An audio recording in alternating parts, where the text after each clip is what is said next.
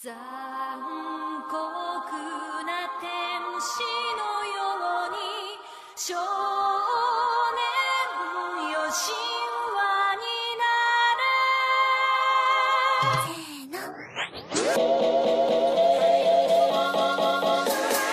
And now for my next number, I'd like to return to the classics. E aí galera, beleza? Aqui é o Vitor, o seu frio preferido da Podosfera e seja bem-vindo a mais um episódio do No Japão Podcast. E hoje não tem ninguém da bancada do No Japão, mas estou com convidados aqui muito especiais e o episódio vai ser muito maneiro. Eu sei que vocês já estão quebrando a cabeça aí porque vocês já leram o título e é isso mesmo. Hoje vamos bater um papo sobre Evangelion. É isso mesmo, aquele desenho que você assistiu três vezes não entendeu. E se você chegou aqui querendo entender, eu já quero dizer uma coisa: eu não garanto nada. Porque eu também tô aqui para tentar entender, bater um papo com esse pessoal que tá aqui. Então, vamos nessa, vamos entrar nesse Eva aí e vamos ver em que, em que anjo a gente vai bater de frente. Tomara que sejam que dê a luz para a gente. Cuidado com o que você deseja. É, tem um pouquinho de medo. E vocês já ouviram essa voz aqui, que depois de um bom tempo, essa pessoa que me deu esse título, esse título que eu uso tanto hoje em dia, conhecido como o maior frio da podosfera, ela mesma, a Miyu-san lá do Not So Kawaii, tá de volta aqui com a gente. Oi, Miyu-san, como você tá? Que saudade que eu tava. Saudade de você também, amigo. Oi, gente também do no Japão. Tem saudade de entrar aqui, fazer a bagunça na casa. Chega a ser Bom, engraçado você falar que vai fazer a bagunça na casa com essa voz tão calma, tranquila. É, é o começo da tormenta, meu filho. Eu tô agora medindo a pressão, porque depois, no final do programa, já não dou por mim, cara. Ah, eu, eu tô muito ansioso por isso. Eu quero, eu quero ver a hora que começa aqueles momentos malucos mesmo. Ixi, Maria. Vamos lá, então. Mas me diz aí como você tá, tá tudo certo? Depois, faz- como faz muito tempo que você não aparece, conta um pouquinho aí como tá a sua vida. Ih, meu filho, tá, tá tudo normal, assim. Eu tô um pouco rouca, na verdade. Eu Fiquei um pouco surpresa você falar que eu tô calminha. Eu tô me esforçando aqui pra ter uma voz normal. Tá, tá meio frio. Em Curitiba eu não sabia que ia dar uma virada, assim, duplo escarpado no tempo. E aí eu dei moleza e fiquei com dor de garganta, né? Mas enfim, vamos nessa. Vamos nessa. E aqui com a gente, pela primeira vez, lá do Otaku no Kisaten, o Daisuke. E aí, Daisuke, tudo bem? Olá, muito obrigado pelo convite. Prazer todo mundo aí. Eu sou o Daisuke, eu faço parte do podcast Otaku no Kisaten, que já... O pessoal já apareceu bastante aqui, né? Isa já veio aqui e eu também fiz uma... Apareci por lá esses dias. Sim, saiu o episódio esses tempos, é verdade. É verdade. E então eu já vou até deixar o jabá pro pessoal do No Japão. Eu apareci lá no Otaku no Kisaten falando sobre Goku Shufudo, sobre o nosso querido Tatsu, o maior dono de casa ex-yakuza que existe. É, é, foi você que escreveu? É autobiografia ou o quê? ah, cara, quem me dera, seria tão lindo, cara. Juro que eu jamais colocaria minha mão no podcast nem nada. Eu queria muito fazer parte do PTA do bairro, queria jogar vôlei com as vovozinhas. Era meu sonho, era meu sonho. Eu ainda sonho com isso, eu até comentei no episódio. Meu sonho é virar dono de casa. O dia que a Amanda virar empresária, aí eu quero ser sustentado. Eu quero fazer só o, o, o backup por trás. Ela chega, o furo tá quentinho, a comida tá na mesa. Essa é a vida que eu quero. Pô, mas o Tatsu não tem boa. filha ainda, cara. Daí você tem essa soma junto. Ah, mas ó, ah, mas eu sou o Tatsu do da novela que tá na- no Hulu, não a adaptação da Netflix lá, tem Ah. um outro e lá ele tem uma filha, que na verdade não é dele, mas ele trata como a filha. Ah, é? Nossa, É. eu não sabia. Tem só nove episódios, acho que cada um tem mais ou menos 50 minutos. Eu sou muito anti live action, sabe?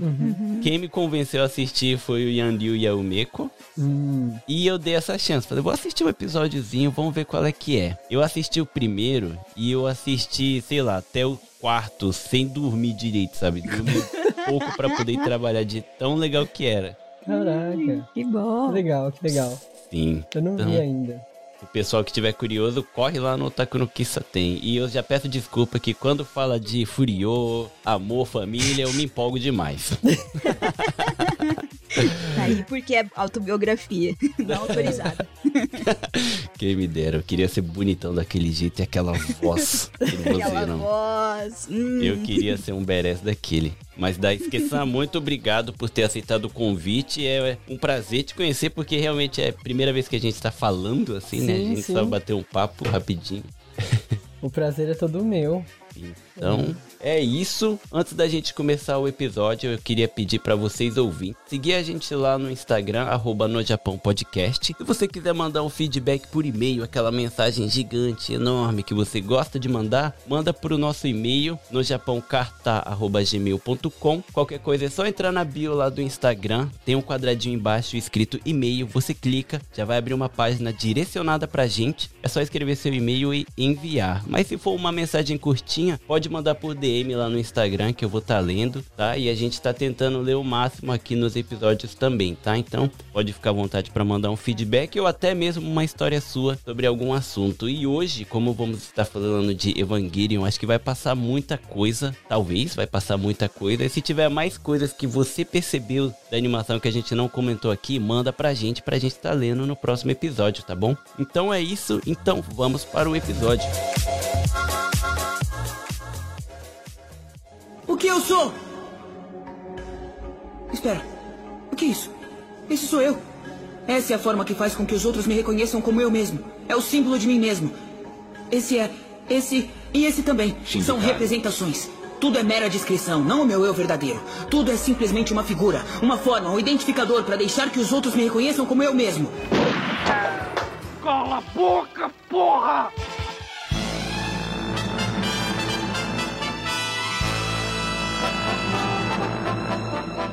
Bom, pra gente começar esse episódio, eu vou começar de uma maneira bem diferente. Eu vou começar fazendo uma pergunta pra vocês que talvez seria melhor fazer no final do episódio. Mas eu queria perguntar pra vocês por que que vocês acham que esse esse desenho, essa animação virou esse fenômeno, ficou tão icônico assim, pra ser tão marcante. Hum. Vem com essas ideias. Hoje é fácil, né? A gente falar assim, ah, Evangelion, todo mundo conhece, é legal. Depois que o pessoal assistiu o novo, né? O Shingeki Joe. Porque é toda a animação do jeito que a galera gosta hoje em dia, tudo bonitinho, a história mais fechadinha. Mas quem pegou a animação lá atrás, quem assistiu antes, né, de 2007, antes do Shin, não foi bem assim, né? Tinha uma certa controvérsia aí sobre esse desenho, né? E por que, que vocês acham que hoje virou esse, esse fenômeno, esse marco da cultura pop? Eu tenho alguns pontos, assim. Uma coisa que me surpreendeu bastante, eu assisti Evangelion, acho que a gente vai falar sobre isso depois, então tá, não vou entrar muito em detalhes, mas eu assisti na minha adolescência e na época eu não gostei muito, né, lá nos anos 2000. E depois que saiu o último filme, né, que eu fui assistir no cinema e eu fiquei fissurado. Eu não sei se vocês tiveram esse mesmo sentimento assistindo o último filme, mas eu tive muito um desejo profundo de voltar a assistir e assistir de novo a série de TV depois que eu vi o filme, né? Sim. E eu me surpreendi porque eu não me lembrava que a animação do, do anime era tão boa. Eu tinha a impressão. Porque realmente eu acho que a gente fica marcado algumas coisas da animação. Que são aquelas câmeras estáticas, né? Aquelas cenas longas. Mas eu me surpreendi porque era muito menos lento do que eu me lembrava na minha adolescência, sabe? então, assim, eu acho que hoje em dia, quando a gente assiste o Evangelion, a gente tem essa impressão que ele é lento, porque a gente tá acostumado com outro ritmo de narrativa que é muito mais rápido, né? Os animes que a gente assiste hoje em dia. Mas se você pegar anime dos anos 90, eles eram todos meio lerdões, assim, também. E eu acho que o Evangelion ele tinha um, um bom balanço entre ação e essa parte de introspecção psicológica, né, dos, dos personagens. Sim. Mas eu não comentei isso no começo quando eu me apresentei, mas eu, eu, eu moro aqui no Japão também, né? E eu sou estudante de PhD de literatura japonesa e cultura pop também. E assim, quando você estuda cultura pop japonesa, a partir dos anos 90, né? Mangá, anime, light novel, que é o meu caso, você sempre vai ler texto sobre Evangelion. Evangelion é tipo o marco dos anos 90 na cultura otaku, né? por assim Sim. dizer. E assim, um dos elementos que o Evangelion meio que trouxe pra cultura otaku é a questão das waifu, né? O Evangelion meio que introduziu essa ideia do moe, né, na cultura otaku e tanto que até hoje a gente vê muitos animes, mangás, light novels que seguem alguns modelos de personagens femininas do Evangelion, né? Tem, sei lá, até ReZero tem a menina que é a cara da, da Ayana Mirei, Sim, é, Suzumiya Haruhi. o Plug Suits. Sim, então assim, eu acho que um dos elementos que fez o Evangelion ter muito sucesso foi essa questão também das waifu. Aham. Uma vez eu li também que o, o que acabou pegando muito na época, assim, foi até o próprio Shinji, né? Que é diferente de todos os personagens que tava bombando na época, que anos 90 era Dragon Ball, Yu Yu Hakusho, onde você tinha os personagens principais só badass, né? Aquele cara que mete a porrada, é brabo, faz o o que todo mundo shonen, né? Todo garotinho quer ver e o Shinji não, né? O Shinji é o ao contrário disso. Às vezes você fica até com raiva dele, você fala: "Meu Deus, eu não aguento mais ver você chorando, depressivo", sabe? E isso pegou os japoneses que muita gente se identificou mais com ele. Tem gente que chama o Shinji do, de um dos primeiros otakus, sabe? Na, na questão psicológica. Nossa, mas eu não concordo. não, eu também não. O, o Shinji, ele é muito mais complexo do que só um otaku depressivo, Uhum. né? Mas Nossa. ele, o Evangelho lia umas coisas nesse sentido, assim, que por isso que virou esse sucesso, assim, e por isso que também o diretor, né? O ano é tão odiado, né? Ele tem que ser aclamado, corajoso.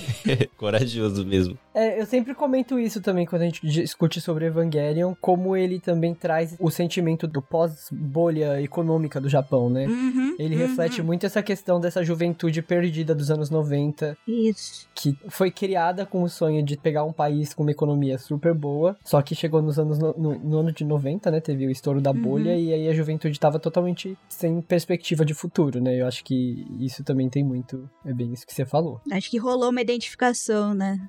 Sim. 嗯 Eu acho que também, indo nessa onda, a questão de ser um, um anime já meio. Você tem uma expectativa. Anime de robô, beleza, né? Vou pegar aquelas referências Macross, Gundam, não sei mais o que. Que tinha uma certa profundidade, tem um pouquinho de crítica social neles, mas de repente você põe os dois pés na porta e fala: não vai dar certo. tipo, o primeiro episódio é: não dá certo. Não adianta você chegar aqui, entrar no maldito robô e achar que tudo vai dar certo milagrosamente. Não vai Uhum. e é sombrio e é sangrento e é, para mim nesse sentido parece sabe jogar o, o melhor, a merda no ventilador assim falar é isso cara é isso que eu sinto eu tô com raiva eu tô com ódio eu tô é, eu não tô feliz e vocês fazem produções pra eu me sentir feliz sabe Sim. e esse tá traduzindo mais o que eu tô sentindo e eu quero saber o que, que vai acontecer porque esse é o primeiro episódio já tá tudo dando mal Sim. É, eu e a, e a minha, a minha conversando, a gente falou sobre isso, né? O Evangelho não é um desenho pra te deixar feliz, né? É não um, é um desenho pra você parar um pouco, pensar na sua vida e entrar naquele fundo do poço e falar, cara, o que que tá acontecendo? Sim. Você não entende nada, né? Uhum. E até agora eu não entendo muita coisa, sabe?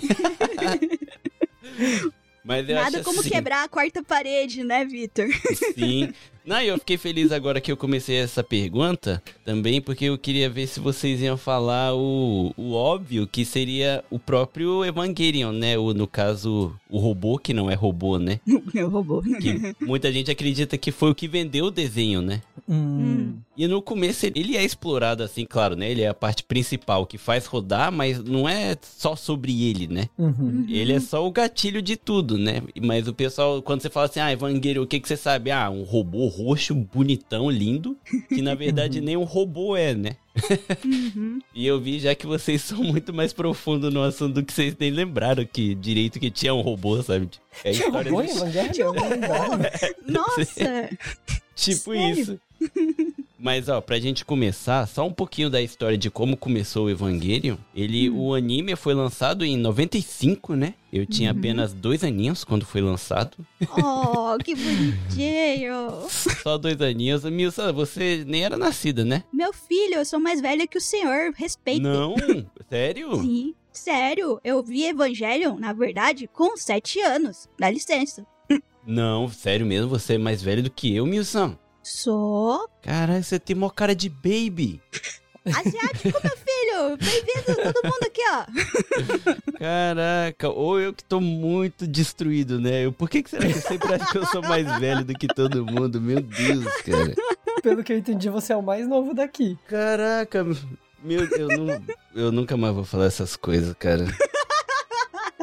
Ele saiu. na- Acabou de trocar de papel, sabe? Parece. Eu me sentia tipo o Gendo por cima, sabe? Com a mãozinha cruzada. Agora eu sou o Shinji, sabe? Você é Vocês o estão lá em cima.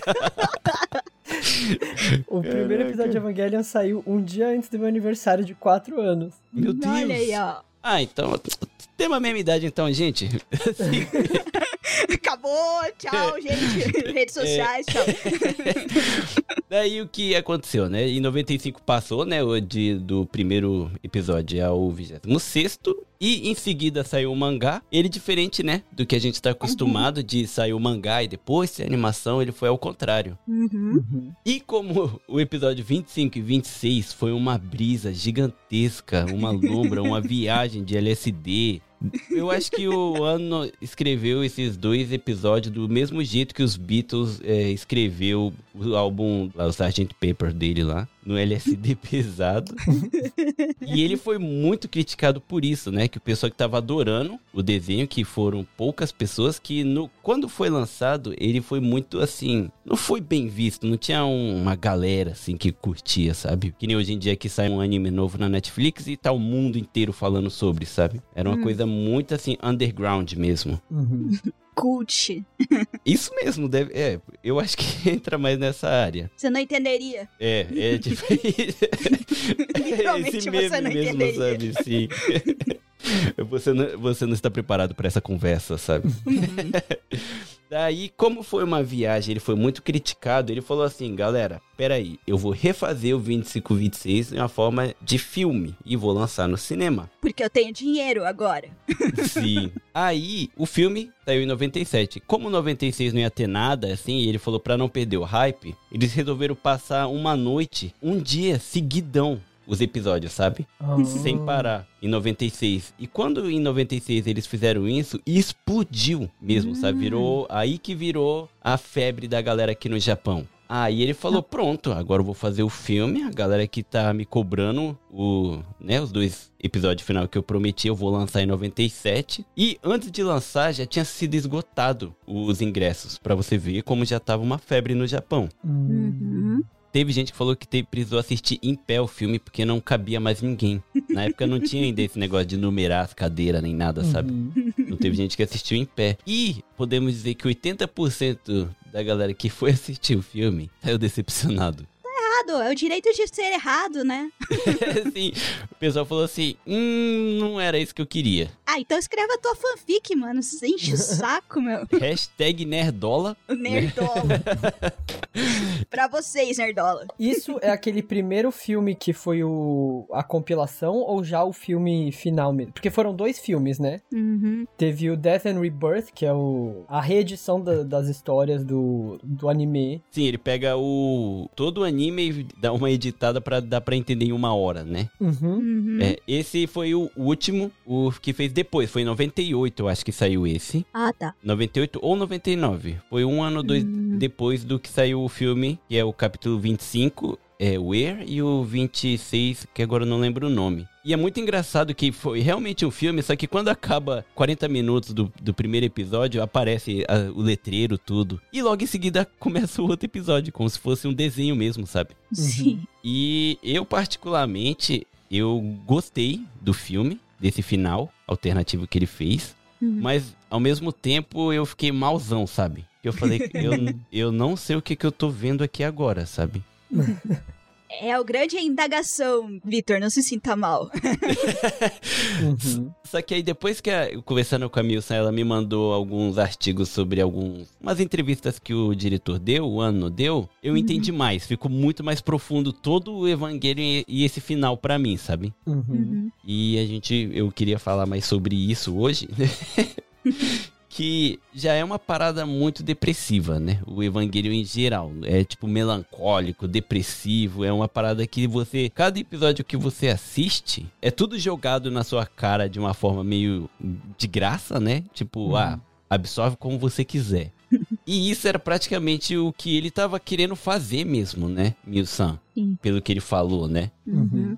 Acho que até o episódio 16, uma coisa assim, ele tava entregando, tipo, ah, o seu típico anime de garoto num robô e tal, né? Vamos ver alguns amiguinhos, vamos ver quem são os personagens. Tá bom, o episódio 16 tá ótimo, eu acho que o 16 é um cabalístico legal, agora no 17 eu vou pôr pra fuder.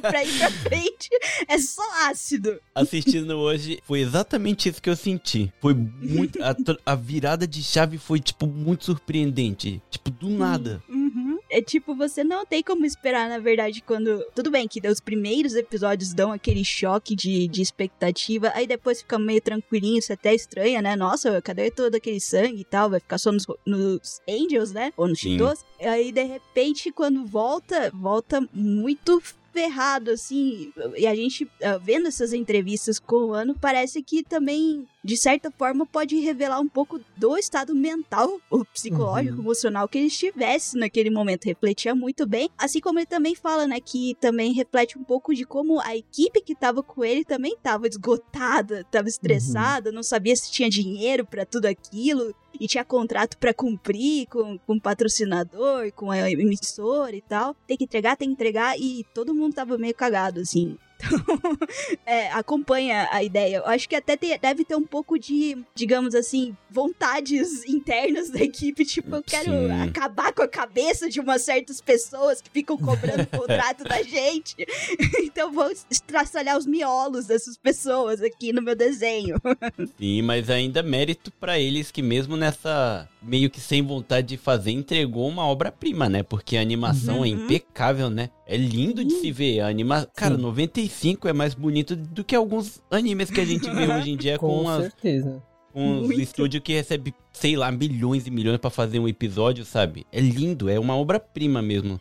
Eu, eu acho também. Eu, eu- foi o que eu falei antes. Eu, eu me surpreendi reassistindo Evangelion porque eu tinha essa imagem de que é um anime dos anos 90 e tinha muita cena estática, mas aí quando eu voltei a assistir, que eu vi aquelas cenas de batalha com animações impecáveis, assim, impecável. Não, o que o pessoal critica de, de Shingeki no Kyojin agora com CGI, o pessoal ali tava esbanjando no 2D naquela época, Uhum. pô. Sim, cara, desenhando folha por folha do movimento do, de cada coisa, né? E é incrível até, uma das cenas que eu reassistindo hoje, eu fiquei muito de cara, é a cena que o, o Eva tá subindo, sabe, do subsolo pra, Uhum.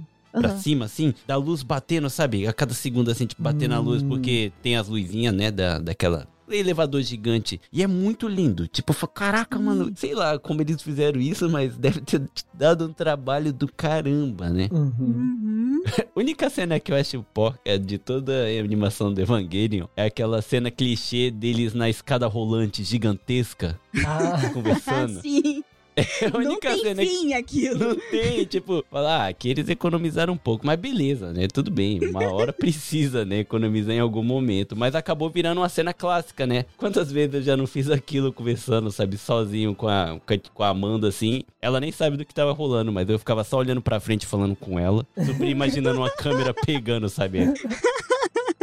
aquela câmera olho de peixe na sua testa. né? Sim, isso, isso, sim. Não, Exatamente. e- e isso é uma coisa também. A gente falou, você falou da, da câmera, né? O Evangelion, além de ele ter sido um marco em termos de, de narrativa, tem vários elementos estéticos também que até hoje você vê em anime que remete ao Evangelion. Uhum. Esses dias mesmo, eu nem lembro que anime que eu tava assistindo, mas eu vi uma câmera olho de peixe eu, na hora. Já, ah, eu acho que foi o Osama Ranking. Tinha uma cena de uma câmera olho de peixe na cabeça do Daida. É, lembrei na hora da cara da, da Ana Ah, Mirei é com a câmera. verdade. É verdade, Nossa. é verdade, verdade. É um POV mesmo, né? Onde eu vi foi lá, começou. E eu, a- agora que você falou, eu também lembrei de uma coisa que eu não sei se foi referência, mas eu tenho certeza que é. E se perguntar pro, pro escritor do Naruto, ele vai negar. mas tem uma cena onde o, o Shinji, né, tá dentro do Eva e ele é engolido por um dos anjos, né? Eu não lembro Uhum. qual que é, não lembro se é o 15 ou 16, que é um- uma esfera negra, sabe? Tem uma sombra. É uma esfera gigante, assim, que ele é engolido, ele tá lá dentro, aí o Eva perde a, a força, tudo, aí o pessoal fala, ah, ele vai morrer, não sei o quê. E do nada o Eva acorda, né? Entra no modo berserk Berserk, dele lá. né? É. Aí nisso ele corta a esfera e aparece assim, sabe? Cortando no meio e gritando, sabe? É Uhum. igualzinho a cena do Naruto quando ele gruda na lua com as pedras lá, quando o Kyubi tá prestes a ser solto. É idêntico. Eu falei, cara, isso daqui só pode ser, tipo, uma homenagem. Uhum. Porque tá muito igual. Até a parte que o Eva tá gritando, que ele abre assim, gritando. E o Naruto do Kyubi é a mesma coisa. Falei, cara, agora tudo faz sentido. Não, sim, são muitas referências. Até mesmo recentemente teve o filme do, do Jujutsu Kaisen. Sim, o Zero, né? Sim, e o protagonista é dublado também pela Megumi Ogata, que dubla o Shinji. Uhum, uhum. E assim, o protagonista é o Shinji. É, é tudo, assim. Ele tem as olheiras, a, a roupa, né, a camisa branca, a calça Pior. preta. Pior que é. E, e a voz, né? E a voz que ele usa é a, a voz que ela usa, né? A dubladora. É, dubladora não. Caraca, velho. É a voz igual a do Shinji e tem uma cena no final do filme que é uma referência que o Shinji tem a famosa cena do Nigecha Dameda, Nigecha Dameda, Nigecha Dameda, né? Aham. E o, o- ele tem a cena que ele grita Shinji Adame, Shinji Adame, Shinji Adame no filme. É igualzinho, assim, o tom, tudo. Caraca, pior que eu assisti na estreia, né? O do Jujutsu Kaisen. E quando Uhum. eu ouvi a voz do Kotsu, eu fiquei assim: Caraca, eu já ouvi essa voz. eu, aí eu fiquei incomodadaço o filme Camisa inteiro, porque eu. branca, calça preta. Sim, aí eu fiquei assim, cara, tá me incomodando, cara. Não, não tô conseguindo engolir que é o Okotsu, porque eu li Jujutsu no lançamento, sabe? Aham. Quando lançou o, o anime, o zero, tudo. Então eu imaginava uma outra voz, sabe? Sim, sabe sim. quando você já tá tão acostumado a ver as coisas que você acaba. Uhum. Imagina. Quando eu vi o filme, eu falei, caraca, eu tô muito incomodado, eu não consigo ver ele. Aí agora foi assim, é mesmo, cara, é o Shinji, mano. E você não lembrou do. Shinji na hora do Shinji Pior que, pior que não, porque eu tava muito ocupado comendo três pipoca, cara. é mesmo, pior que é mesmo. Caraca, é verdade. Ah, mas não tem como, né? Não tem como o Evangelion não ter sido referência em muitas Uhum. coisas. E eu acho que Sim. uma coisa também que eu esqueci de comentar é que hoje em dia é muito. É normal a gente esperar uma opening, né? A música de Uhum. intro ser boa. Uhum, uhum. Mas eu acho que a mais icônica, mais marcante é do Evangelion, Sim. o Zankoku na Tenshi. Eu acho Sankoku que no Tenshi no Teze. Eu- inclusive, eu acho que ela foi votada como a música de anime mais icônica de todos os tempos. é, eu tô arrepiado só de lembrar esse começo, apesar que eu escutei 26 vezes ela hoje. em Em 1.5. Zankoku na Tenshi, não sei, tá desse jeito, mas mesmo assim, cara, é muito icônico. Cara, eu já vi tanta gente cantar essa música no karaokê. Eu, Eu amo vez. cantar essa. Caraca, então, isso quer dizer que vocês têm a voz bonita, né? Tem aí uma coisa que eu jamais procuraria. Ca- o abismo que tem nessa conclusão é enorme, sabe? Ai, caraca, mas é, é, é icônica mesmo. Essa música, pra mim, ele tem um pouquinho de valor afetivo, porque foi a primeira que eu consegui decorar em japonês, sabe? Então, eu fiquei assim. Olha eu aí. sempre fico emocionada com essa musiquinha. Mas é engraçado a história dessa musiquinha, que eu acho que só levou uns 20 minutos pra ser composta. eu tenho ódio disso. Sério? Sério. Sério? Uhum, foi muito rápido, assim. Foi bem express. Não, e vira- virar esse. Essa fonte de royalties desesperadora que é hoje, né? Uhum. Impressionante. Sério mesmo? Tem essa história? Tem essa história. Uhum. Eu fiquei Meu- indignada, por isso que eu lembro. Inclusive, a minha maior frustração com os novos filmes do Evangelion é eles não terem botado a Altada Hikaru pra fazer um remake dessa música. Exato. Eu acho que o budget já não cabia mais, né? Mas é tudo original, pô. Fazer um remix de Uhum. novo. Pior, né? É, eu não entendo muito. Eu acho que o, o japonês não tem muito esse costume, diferente da, do exterior, né? Tipo, dos Estados Unidos, assim, que traz essa pegada nostálgica, assim. Mas é, é bem cara do ano ser contra essas paradas, né? É, eu acho até porque, né, a Zankoku acabou ficando muito atrelada à imagem do Evangelion para otakus e eu acho que o- um dos objetivos do ano com esse, esses filmes era meio que tirar disso, né? Sim. Tanto é que no. Eu, não foi no documentário, acho que foi no. Ne- No ano passado, a Utada Hikaru fez uma live no Instagram Ah, com o sim, sim, Hideaki. Anno. Uhum. E aí lá eles comentam um pouco como é que ela foi chamada. E ele falava, ele falou assim que ele não era de escutar música pop, e, assim, não tinha como conhecer a Utada Hikaru, mas ele conheceu ela por causa da versão dela de Fly Me to the Moon. Ah, peraí, como é que não tinha como conhecer o Tada Ricardo? Tem algo errado aí nessa porra. Ah, é o Hideaki Anno, né? É, exatamente, estamos falando do Hideakiano, Ah. né, gente? Ele mora numa pedra. O cara dormia no, no estúdio, meu, no, no Tem escritório. rádio, tem internet, meu. Pô, Pois O cara, é. o cara era zoado por causa da higiene dele. sim. Vai- Você acha que ele vai saber, Pelo vai saber quem é o zoado isso. Exato, meu.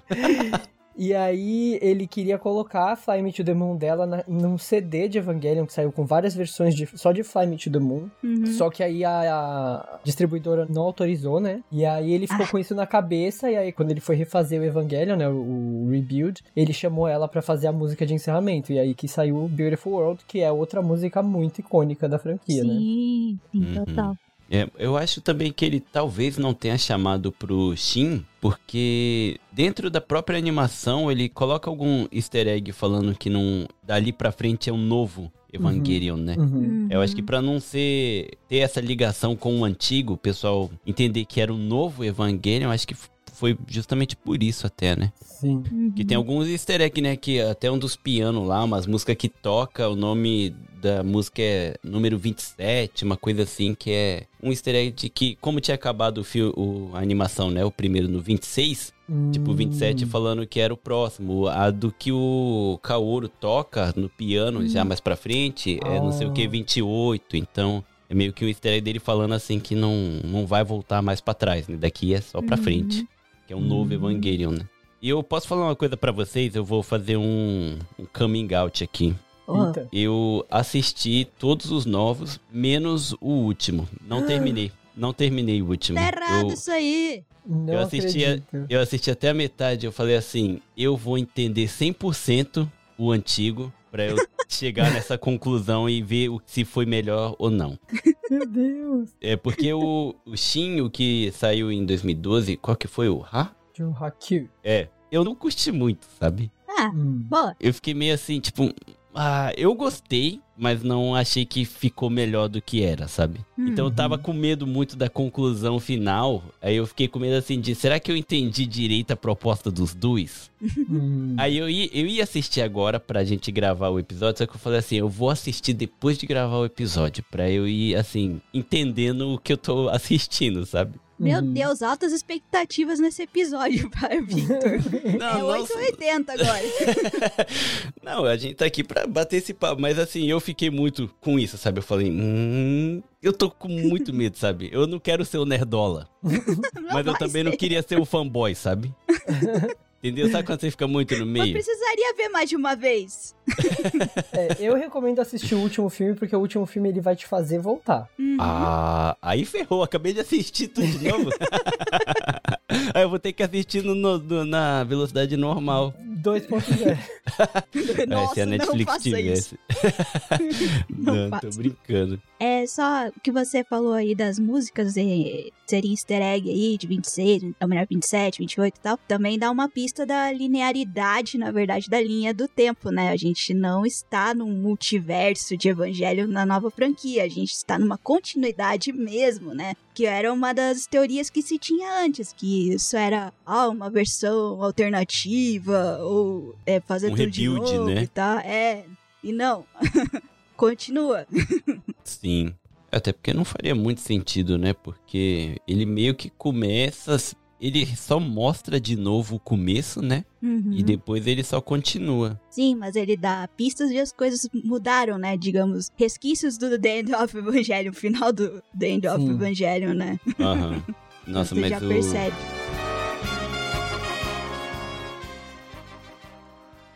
O que é isso? Um mundo de nada? Um mundo sem ninguém nele? Esse é o mundo da liberdade perfeita. Liberdade?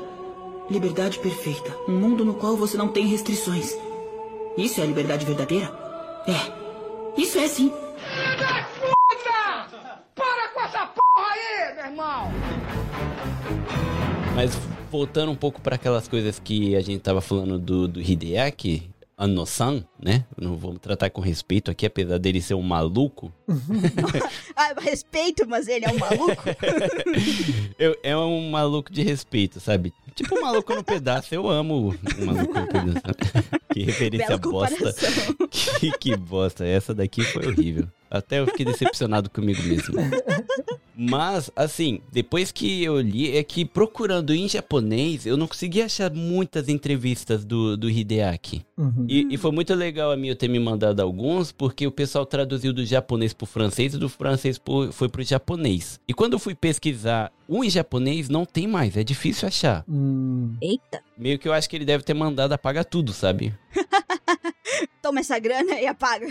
É favor. muita cara dele, sabe? De, tipo, apagar alguma um- uma parte do passado dele, assim, da, que talvez venha afetar a obra dele de hoje em dia. Hum, Mas eu achei muito legal porque o Evangelion, ah, no começo, ele fala, né? Quando ele lançou o primeiro episódio e o segundo, cada episódio era um episódio onde ele não sabia o que seria o próximo. Ele não Uhum. tinha fechado a história, né? O próprio Jindo Ho, o? Hokyu... Ai, como é que fala agora em japonês? O... projeto de instrumentalização humana, não é isso? Obrigado. Em português eu jamais conseguiria falar. é inferno você fala esse termo. Exato. Ele falou que soltou aquilo no segundo episódio e ele não sabia o que que era. É a Acho cara ótimo dele. isso. É Sabe? Então você dele. já, você já consegue imaginar assim que o cara realmente estava fazendo o que podia ali na hora Uhum. e não sabia o que ia acontecer. Por isso que, que nem a Mia falou, depois do episódio 16 ficou uma loucura. Porque eu acho que acabou, começou a acabar o dinheiro, não ia dar pra prolongar mais e entraram no modo, sabe, Berserk mesmo. Falou, Mano, vamos nessa. Mas, mesmo assim, ele conseguiu fechar de uma certa forma, né? Não sei se eu posso dizer que ele fechou. Ah, ele disse que não mano, se arrepende, né? Ele disse que era exatamente aquilo que ele queria passar. Então tá Uhum. bom, né? É, é, é- é exatamente aquilo que ele queria passar e depois ele fez um filme refazendo e depois fez quatro filmes refazendo toda a história, né? Sim, Peraí, ele não terminou a terapia dele, com licença. ele tá fazendo terapia com animação. Eu, eu sou É. dessa teoria também, de que Evangelion é o processo de terapia do, do Hideaki Anno. Cara, se fosse, ó, sabe quando você vai no psicólogo e ele acha que você tá meio maluco, ele começa a mostrar uns desenhos que não faz nenhum sentido pra você? São os, os anjos. São os Evas e os Angels. Só que no nosso caso é o ao contrário. Ele fez uma terapia fazendo as- as animações malucas dele e jogou pra gente tentar entender aquilo, sabe? Botou a criança no mundo ali. É, exato. Mas mesmo assim eu acho genial que nem a gente tem cenas icônicas hoje em dia do por, o primeiro episódio mesmo, quando o Shinji aparece na frente do pai dele, que ele não viu depois de muito tempo. Aquela cena é icônica onde, onde a gente sabe que o Shinji tem torcicolo no pescoço porque ele sempre tá olhando pra cima pro pai dele. e o pai dele fala: se for subir, sobe, se não, vai embora. Uhum. É, E hoje, quando você reassiste, você até arrepia. Você fala, caralho, começou o Evangelho. É agora que começa, saca? É muito foda Ai, hoje você assistindo, sabe? E é muito legal. Só que é engraçado saber que ele, o Ano mesmo, tava num processo maluco. Demais. Ele tava depress... ele tava com depressão, tentou suicídio, ele não sabia o que ele queria, ele não se dava bem com, com o pessoal da produção, não se dava bem nem com ele, não se dava bem com a família. E ele praticamente. Eu, eu não sei se ele é o Shinji ou se ele é o, o que ele queria ser era o Gendo, sabe? Mas, mas eu vejo o Ano muito como Shinji, sabe? Eu acho que o, o Ano se colocou ele como um personagem ali no meio, porque das entrevistas que a Milsa me mandou, dele falando com as próprias palavras dele, é praticamente isso que ele tava passando na vida dele, sabe? Não tinha autoestima, não sabia o que queria, ele não tinha uma boa relação com o pai, Uhum. sabe? E, meu, Uhum. 14 anos é tudo aquilo mesmo que o Shinji tá passando, apesar dele ter alguns problemas a mais. Sim. Eu vejo muito o Shinji como o ano no anime, mas no filme eu vejo muito o Shinji como uma crítica aos fãs de Evangelion. É, Uhum. principalmente aquela cena que você quer comentar, eu acho. eu acho que é muito Hideaki Anno jogando na cara dos fãs, tipo, olha o que vocês estão fazendo com a minha obra. Aham. Uhum. Sim, é. E essa cena é. Nossa, essa cena é muito tensa, né? Porque. Ah, vamos falar, né? Vamos ver, Ah, vamos ver se é dessa cena. aí. Estamos falando do- da punhetinha do, do Shinji Uhum. sobre a, a, Asuka, né? em coma. Dá, dá pra ser os dois, dá pra ser a cena final do The End junto Também. com essa. Também, é. Uhum. Mas essa me impactou, cara, sem brincadeira. Eu Uhum. reassistindo, eu tinha esquecido, eu tinha apagado isso da minha mente. Uhum. E quando eu vi, por um segundo eu falei assim: eu acho que é o líquido do, do soro da. É sabe? sim, É Foi o- isso. isso, Só- claro que é. Só que aí no final do filme, aí ele, ela mesmo no pensamento dele lá, né? Quando tá tudo se tornando, ela fala: Eu sei que você me usa como um okazu pra sua punha, sabe? Eu sou o que você usa Material pra. de FEP. Exato, o seu material de FEP, sabe? Aí eu falei: Não, não, não acredito, Ah, cara. Vitor, essa criança fofa que não pensou nisso na primeira. Cara, é, sério, eu tava com a mente assim, eu tava pronto pra loucura, eu sabia do que tava acontecendo, só que aquilo ali foi, sabe, too much. Uhum. Aí quando você falou assim, não, não, não, ele não é tão louco assim, não pode ser. É, é mais lógico é ela- ele sapar ali o, o, o negócio de soro e sabotar a, a morte, sei lá, da Asuka, provavelmente. É isso. É que eu pensei nisso porque ele balançou ela com muita força, saca? E, tipo, fez mal barulhão e tal. Eu falei, Hum. cara, só pode. Aí quando ela fala aquilo no final, a minha cabeça. Sabe quando você, você tá mal já? Sabe quando você tá triste e você coloca uma música mais triste só pra você chorar? Foi isso que aconteceu. Eu falei, caraca, o ano, ele tava muito doido. Até por outra coisa que eu prestei atenção, e isso eu fiz questão de ir pausando, é, frame por frame, pra ver. Hum. Que no final ele começa a colocar filmagens reais, né? Que não é Sim. animação. E, no meio dessas imagens, ele coloca vários e-mails que ele recebeu de ameaça de morte. Do Sim. pessoal ameaçando ele, sabe? Eu falei, cara, esse filme, além de ter sido, assim, um- talvez uma conclusão que ele talvez ficaria mais feliz, né? Por ter feito ali tudo. Mas também foi uma crítica muito forte pros fãs, sabe? Uhum. Que Sim. fãs, entre aspas, né? Porque nenhum fã vai ameaçar a pessoa que gosta, sabe? e quando eu parei, era e-mail gigante de ameaças, assim, escrota mesmo, sabe? Uhum. Eu falei, caraca, agora eu tô começando a entender, sabe? Mas a história em si do Evangelion, galera, tem umas paradas que eu queria até perguntar pra vocês, Pra ver se vocês entenderam. Uma das Uhum. partes que eu não entendi mesmo, que eu fiquei muito em dúvida, foi quase no final, quando a, a sensei lá morre, a Katsuragi. Morre não, né? O Gendo mata ela.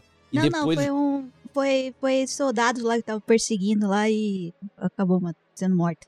É, ela tinha, tinha levado uma bala ali no, quando tava protegendo o Shinji, daí Uhum. se spot foi. Ah, tá. Ah, não, então eu acho que eu, errei o nome. Então. A, a loira. A, a doutora Ah, loira. Ritsuko. Ah, tá. A Uhum. Ritsuko, isso. A Misato não. A Misato morreu. É. Ela, quando ela morreu, quando o Gendo matou ela com um tiro, Hum. logo em seguida o Gendo não soca a mão dentro da Ayanami. Ah, Ele coloca a mão que já é. Cara, o Ano poderia ter feito de forma diferente, mas o, o Gendo vai lá e coloca a mão no peito da dela e a mão dele entra, sabe? Uhum. Uhum. Aí eu fiquei tipo, aí depois ela fala, não, eu não sou sua boneca, aí sai flutuando e vai lá pra Liz. Aí eu fico assim, cara, não entendi aqui. Tô perdido. Vocês entenderam aquela cena? o Gendo, ele botou o Adão na mão dele, né? Aquele embrião Aham. que ele tinha lá. E Aham. aí, o Adão, a, a, a Ray seria, digamos, a. Sei lá, uma coisa tipo Eva, assim, né? Que é fazer aquela transmissão e ser incluído lá pra dentro lá da Lilith pra fazer parte da instrumentalização, blá blá blá, né? Meio que a Ray seria a guia dele. Ela é a versão do da Evos do Kaoru, né? O Kaoru é o Adam, ela seria. É, mas eles Ah, não é, estão ou destinados a ficar juntos, né? Digamos assim, não, não é no contato deles o problema, né? Mas aí, é bom, ele fazer esse contato direto com o peito e descer pra baixo ali tem a ver com até uma metáfora de estupro, né? Porque não é uma coisa que a Ray tenha concedido exatamente, tanto que vem com essa resposta de sai fora, mano. E também essa coisa de ele conseguiu entrar porque tem aquela coisa do Eight Field, né? Que é considerado como o ego, né? A gente se protegendo, digamos assim, do mundo e mantendo a nossa forma, a nossa consciência de forma como pessoas, né? E quando ele, ela resolve entrar por conta, é porque ela fez com que o Shinji decidisse, não ele, sabe? É, Eu não tô aqui pra você, eu tô aqui por causa do Shinji. E, teoricamente, até pegando as ideias do Rebuild, é porque eu fui programada pra isso. Pra ir lá pro Shinji, não pra você. Aham. Não sei se o Daisuke Ah. concorda. Eu, eu sempre, quando o pessoal vem nas minhas lives me perguntar sobre Evangelion, porque teve um tempo, na época do filme eu falava muito sobre Evangelion, Uhum. eu sempre falo pra não tentar entender essa parte do plot dos anjos, do- da simbologia, porque eu acho que tudo é meio que enfiado ali pra contar a história, sabe? Uhum, uhum. Então eu não fico muito tentando desvendar. É, Mas eu não acho que é importa isso mesmo. muito, né? Exatamente, é- exatamente. Não, não importa, né? Sim. Não, eu- deu pra entender mais ou menos, porque até o Cad entrega um embriãozinho lá, que seria o Adam pro, pro Gendo, né? E depois meio que fica por isso, né? Uhum. É, tem umas teorias que o Cad, por exemplo, tenha sido o, o cara que meio que deu o, o material genético pra criar o Kaoru, por exemplo, sabe? Aham. Hum. Aí que tá, aí, aí tá. O Cad, ele é o vilão? O, que- agente do caos, ele é. O agente do caos, exato. Pegador, agente do caos. É, É o safado da história. O, o, o cafajeste. Na Exatamente. novela da Globo, ele seria, sei lá, o queridinho da galera. Uhum. O plantador O de melancia sexy. Rabinho de cavalo e tudo, né? Esse cara é. É o Zé É. Maier. Caraca. Mas tá aí, ó. É, o Whitfield mesmo. O Whitfield, ele, ele é a parte meio que crucial de toda a trama, né? Uhum. Uhum. Ele é o sentimento do ser humano. É, de certa forma. É mais ou menos isso, né? Que eles deixam assim. Porque todo o Evangelion é meio que sobre isso, né? Uhum. É tudo Field aqui, Field ali, ah, tá, tá funcionando, não tá? A própria Asuka fala, né? Agora eu entendi o que, que é o Field, né? É o meu sentimento e tal. É quase como que a zona de conforto da pessoa, né? Aquele espaço que ninguém pode invadir. Uma É. privacidade, uma esfera íntima, assim, de- dele, né? E você Hum. permite ou não entrar, assim, de certa forma. E quando você tem essas coisas, tipo, o evangelho indo lá e metendo a faca, Uhum. materialmente é tipo, é arrombar mesmo a pessoa, sabe? Sim. Arrombar a pessoa do, do Angel, do Chito ali, sabe? Sim. É, não respeitar. Pra quem vive no Japão, a gente quase que enxerga esses AT Fields no dia a dia, né? No Sim, contato com as verdade. pessoas. Verdade. É Isso é muito verdade. Podem explicar? Porque a gente não tá aí no Japão, às vezes. Eu moro no Japão há sete anos já, né? Uhum. E até hoje eu tive muita dificuldade pra conseguir ter uma relação mais próxima de amizade, assim, uma intimidade Hum. com os japoneses. Eu acho muito, muito difícil. Eu tentei entrar em clube. né, no primeiro ano da faculdade eu fui do clube de acapela. Oh, Eu tentei de tudo, assim, e eu não consigo fazer uma amizade mesmo, assim, nos moldes que a gente, né, entende amizade com Uhum. os japoneses. Porque tem muito esse essa barreira e que não é que a pessoa tá com má vontade com você, não é uma Uhum. barreira simplesmente cultural, até porque eu já ouvi, por exemplo, de japoneses que eu sou mais japonês que eles, então assim, não é uma questão de que eu não consigo me adaptar, é, Uhum. não é uma questão linguística, porque eu falo japonês, mas existe um, alguma coisa ali, é, tanto é que a maioria dos estrangeiros que eu conheço, né, em universidade, que tem muita amizade com japoneses, são os japoneses mais festeiro, assim, sabe? São os japoneses mais diferentões, que já foram pro exterior, que gostam desse estilo de vida estrangeiro. uhum. E que eu, eu também não curto, entende? Então, é, eu acho. Eu sinto muito essa barreira, assim, invisível, que não é necessariamente produzida, né, com, né, de propósito, mas que é muito difícil de transpor. Sim, eu cresci aqui no Japão e se você me perguntar assim, você ainda tem amigos japonês? Eu, sério, tenho ninguém. Uhum. Até na escola, assim, sabe?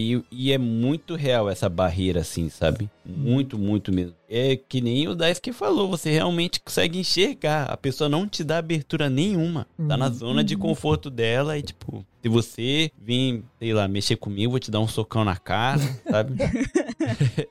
Mas daí da sua experiência como Furiô, né? É, eu Eu não também quero intimidade comigo, eu só quero trocar soco na minha cara, meu. Pô, eu queria muito um Eva Furiô, cara. Seria maneiro, em vez daquele chifrão igual do Eva do Shogoki, sabe? Do Shinji, em vez daquele bagulho reto, você ter lá um tipo um Dizento, sabe? Um cabelão pra frente, sabe? Meio redondão, seria maneiro, né? Com um casacão. Poderia ter uma roupa, né? Olha, se pá, isso existe, hein? É, É. tem tanta versão de figure, de, de coisas, Uhum. fanart, enfim. Uma das partes mais maneiras é do Eva da Asuka. Primeira vez que aparece com aquela lona, sabe? Que ela tá Uhum. cobertinha assim, ela Ah, aparece, sabe? sim. Meio. Mó maneiro, saca? Pô, Uhum. não daria nada com a Chegou o roupinha paladino tipo... da justiça aqui. é, aquilo foi maneiro demais, foi muito maneiro. Uhum. Mas é, é mais uma parte aí do ano, sabe? Que a gente acha ele um maluco assim, mas no final das contas é muito. Eu acho que ele só pegou a cabeça, o que ele tava pensando e os pensamentos dele e falou assim: galera, o Daihon aqui, o script é esse, o que, que vocês acham que dá pra fazer? Porque o design dos personagens, assim, ele falou que deu um pouquinho da ideia dele, mas quem criou mesmo não foi ele, né? Foi o Sadamoto que é, o, que é quem escreveu o mangá de Evangelion, inclusive. Uhum. Sim. Eu podemos dizer que ele também ajudou a fazer o Evangelion ser o que ele é hoje, né? Uhum. Uhum. E que foi muito criticado na época, pelo que eu li. Porque na época era muito comum robô branco, robô vermelho, Ah, sabe? Porque Hum. o que o pessoal queria era robô que pudesse vender boneco. Uhum, uhum. E quando o cara chegou com o, um robô roxo, o cara falou assim: você tá de sacanagem? E hoje em dia é impossível você ver algo roxo com verde fosforescente e não pensar em Evangelion, né? Cara, eu comprei um barbeador roxo e verde porque parecia o Eva, juro. Aí logo depois eles lançaram a versão Eva, que era tinha o desenho dele mesmo e era 100 vezes mais caro. Só porque era da mesma, era a mesma money. marca. Exato, exato, cara. Anime dá muito dinheiro. Uhum. E hoje em dia é impossível mesmo. E aquele modelo é icônico. Você vê assim, tem gente que tatua só pelo design.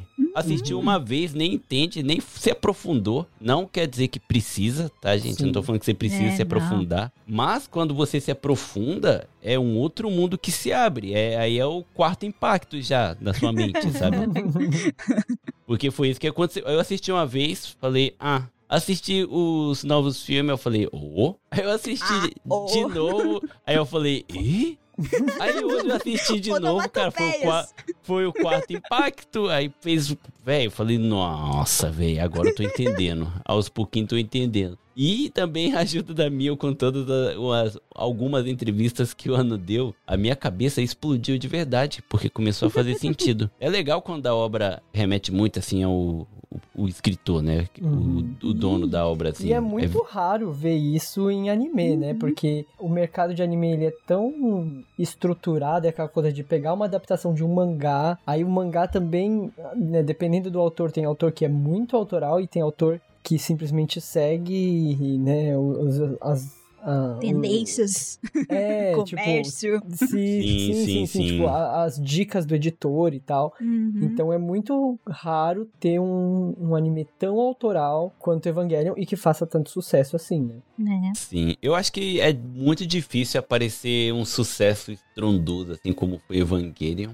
A não ser esses das antigas, né? Que nem se aparecer mais filme do Gundam, assim, os nostálgicos vai aparecer com tudo, sabe? Mas eu acho que é muito difícil trazer algo tão icônico, sabe? Vou dar um exemplo bem raso, mas tipo Demon Slayer. O- a animação tá continuando, né? Uhum, Uhum. Mas o mangá acabou. Pra galera que lê o mangá, acabou. Ah. uhum. E, e, tipo, acabou, sabe? Com gosto amargo.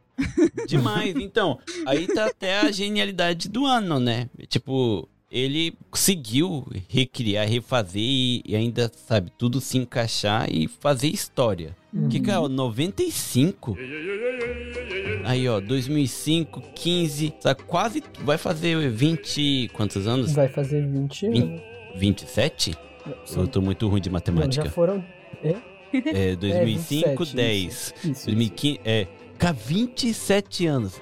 Acertou, miserável. Ninguém esqueceu dessa bagaça. É icônico até hoje.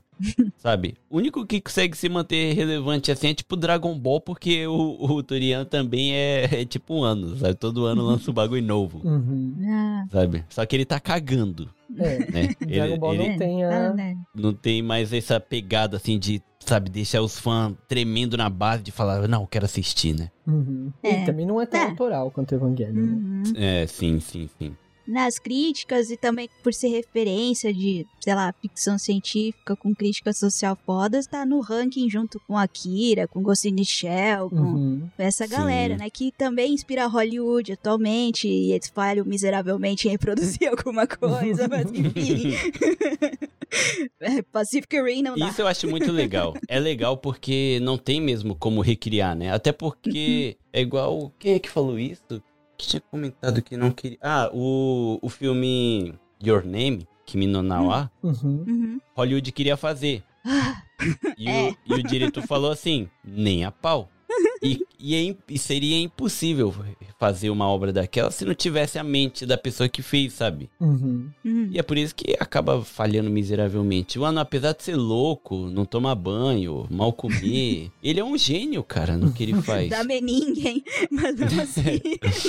Ele é um gênio, sabe? O pessoal usou ele e tudo, sabe? Mas eu, eu gosto do Ano, sabe? Eu gosto da. Eu gosto quando a pessoa é muito autoral, assim. É um- uma pessoa especial, sabe? Não, e agora uma coisa, eu fui, no final do ano passado, tava tendo aquela exibição do Hideaki Anno aqui em Tóquio, né? Ah, que da hora. Agora ela tá lá em Oita, que é perto de onde eu moro. É, mas no momento eu tô em Tóquio. E aí eu fui na exibição e é surpreendente. Primeiro assim, a primeira parte da exibição tem todas as referências dele, então ele, ele tem muita referência em tokusatsu, né? Ele, na Uhum. época de faculdade, ele já produzia tokusatsus caseiros. É, tanto é que eu tava vendo aqui sobre o, o Yoshioki Sadamoto, Character Design, e ele também começou nesse mesmo. Eu não sei se eles começaram juntos, mas ele começou nesse mesmo evento que é o Daikon, que é onde o Hideaki Anno começou também. Só que assim, tinha lá algumas pinturas dele da época do Chugako, né? Ensino Fundamental 2. Sim. Tinha duas especificamente que são Evangelion já. É, uma que é, tem um céu todo pintado de vermelho Caraca. e tem uma com o negócio do, do trilho de trem, essas coisas. Então, assim, Oh. alguns desses elementos estéticos do Hideaki Anno vêm desde a infância, sabe? Sim. É impressionante. Como uma terapia.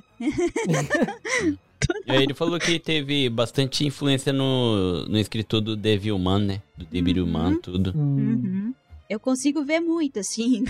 É, principalmente, é, tem também ali na Netflix o Devilman Crybaby agora, né? Quer dizer, agora não, era dos primeiros que entrou na Netflix como anime junto, né? E tem muita similaridade com a forma de rodar a trama. Mesmo essas coisas do o jeitão do Eva 01, né? De ser, tipo, esse olhar meio en- enfesado, assim, é bem parecido com o jeito quando o Devilman tá, tá meio, meio vilanesca, pirado. assim, né? Isso, não, não parece um paladino da justiça, né? Parece mais um, um demônio surgindo, né? Praticamente, né? E também essa coisa, justamente dessa linearidade, usando mar, usando lua, usando vamos pra uma segunda chance e reseta o mundo, é exatamente igual. exatamente igual, cara. Sim. Pior que é a parte que faz a gente pensar, né? Querendo ou não, mesmo no meio da loucura, você acaba meio que sendo engolido nesse mundo, né? Uhum. Porque mesmo tendo umas cenas assim, bem LSD, psicodélico, que se você tiver problema, assim, é tanta imagem uma atrás da outra coloridaça que você vai ficar maluco, sabe? É, epilepsia mandou um abraço, assim, né? É, exato, cara. Se Pokémon, se o Pokémon teve aquele problema, o Evangelho deveria ser proibido, sabe? A pessoa que vai assistir tinha que tirar uma, uma permissão, sabe, própria. Vai Nos últimos dois escuros, episódios. cara. É, tipo isso. Mas, tipo, toda a mensagem que ele quer passar, é, ele mostra muito isso em alguma das entrevistas que ele deu, né? Da- Das que a Milsa me passou. Ele praticamente fala isso na entrevista. Não assim, dando a entender, né? Assim. Hum. Mas você vendo o que ele falou e assistindo, ele tá falando a mesma coisa, sabe? Só Uhum. que de uma forma assim pra se encaixar ali no mundo do Evangelion, sabe? Uhum. Hum. Ele tava passando por muitos problemas, né? E, e o que ajuda é o Shinji ter 14 anos. 14 Sim. anos você tá no seu auge da, sabe, dos hormônios, puberdade, você não sabe o que você quer da sua vida, você não tem pai, você não tem mãe, do nada, ou você entra e pilota, ou você tem que ir embora, embora pra onde, sabe? Cheio de mulher bonita em minha volta, eu me apaixono por todas, quero todas. E ao mesmo tempo não quero, eu não sei o que eu sou. Eu não posso fugir, eu não posso fugir. Fugir? Ah não, voltei. sabe? Isso é muito, sabe, a, a cabeça de uma pessoa que realmente tá muito perdida. E é muito engraçado como as pessoas criticam tanto o Shinji, né? Que ele não entra no robô. E esquecem que ele é uma criança de 14 anos que recebe a responsabilidade de salvar o mundo numa É. máquina que ele não entende, ele não, não sabe como pilotar aquilo, né? Mandado por um pai escroto. Uhum. Sim, não, e outra, se fosse o robô, de boa, né? Porque o robô, se for destruído e ele sair intacto, de boa. O Eva, não. Se alguém quebrar um dedo do Eva, vai- ele vai sentir o dedo dele sendo quebrado, sabe? Exatamente. Uhum. Não é um robô qualquer. Não me falaram isso quando eu entrei, inclusive. sabe? É verdade, né? Desgraça. Dá, dá vários memes, né, cara? Porra. É, é- chega a ser triste, coitado do Shinji. No começo eu achava ele cansativo, quando- a primeira vez que eu assisti, sabe? Uhum. Uhum, Quando você assiste por assistir, como se fosse só mais um anime. uhum. Uhum. Mas quando você entende, sabe, a profundidade do personagem, o- tudo que ele tá passando, aí você fala assim, caraca, mano, foge, é, ni- nigete ainda, nigete ainda, pode fugir, sabe? Passa. Exa- É, o problema é que a gente se vê, assim, né? Parar pra pensar é a gente mesmo, se, numa situação lógica, né? Você não iria entrar, você não iria lutar por essas pessoas que você acabou de conhecer. Ah, a guria Sim. tá lá na maca. Foda-se, parceiro. Sem Uhum. tempo, irmão. Tô caindo fora, mano. Sim, Você tem que agradecer que deu essa loucura nele de, tá bom, vou entrar lá. o maluco entra numa sala escuraça lendo um livro, como eu não sei, e quando acende a luz tá de frente pra cabeça do Eva, sabe? Já tem um infarto aí, já acabou o anime. Exato, ele fala, que isso? Oi, pai. Sobe, e se não for subir, vai embora. Eu não vou Tá conseguir, pai. Eu não consigo. Eu não consigo. Aparece a menina masticada. Eu vou subir. Deixa eu dirigir. Sabe? Caraca. O que que tá acontecendo? e pior que isso na- no anime acontece umas quatro vezes, né? Ele vai embora umas Uhum. três vezes e volta e fala, eu sou o piloto, deixa eu pilotar. Hum. E isso é muito adolescente. A gente não sabe o que quer. Uhum. A gente tá Exato. perdido mesmo, mas aí bate aquela, aquele senso de, sei lá, de. Na verdade, o senso é meio estranho, né? Se for pensar aí, é, for analisar, cada um tem um pensamento egoísta, não tem nenhuma coisa altruísta exatamente da, da Uhum. galera, né? Cada um tá pilotando Sim. por um motivo pessoal, ou comandando, ou fazendo as coisas. O motivo é totalmente egoísta e foda-se. E é uma das discussões justamente do- dos 25 e 26. Por que, que você pilota o Eva? Ah, porque tem que salvar o mundo. Não, sério, por que, que você pilota o Eva? Não, Uhum. é, eu queria o reconhecimento do meu pai. Uhum. Sim, sim. É verdade. É, o, ele aprofunda bastante, assim. Que no, na animação no começo, eles não, não mostram isso pra gente, né? Uhum. É meio que tudo muito jogado. A Ayanami Arei já tá lá. A Asuka aparece de repente no navio, sabe? Com aquela personalidade dela. O único que a gente vê crescendo do comecinho é o Shinji, que é meio que ele nem cresce, né? Até o final ele é o mesmo. Uhum. Só que de uma forma bem profunda durante todos os episódios, né? Aí a Yanami, a gente vê a evolução dela como pessoa, sentimento aparecendo. A gente Uhum. começa a gostar da Asuka, porque no começo eu não gostava muito dela, sabe? Sim. Aí Uhum. depois, quando você começa a entender, sabe, a personalidade dela, por que, que ela é desse jeito, aí você começa a falar, caraca, ela é muito foda. E você se apega ao Zeva, né? E o foda do Evangelion é que ele sempre vai te decepcionar no sentido de nunca tem algo feliz acontecendo.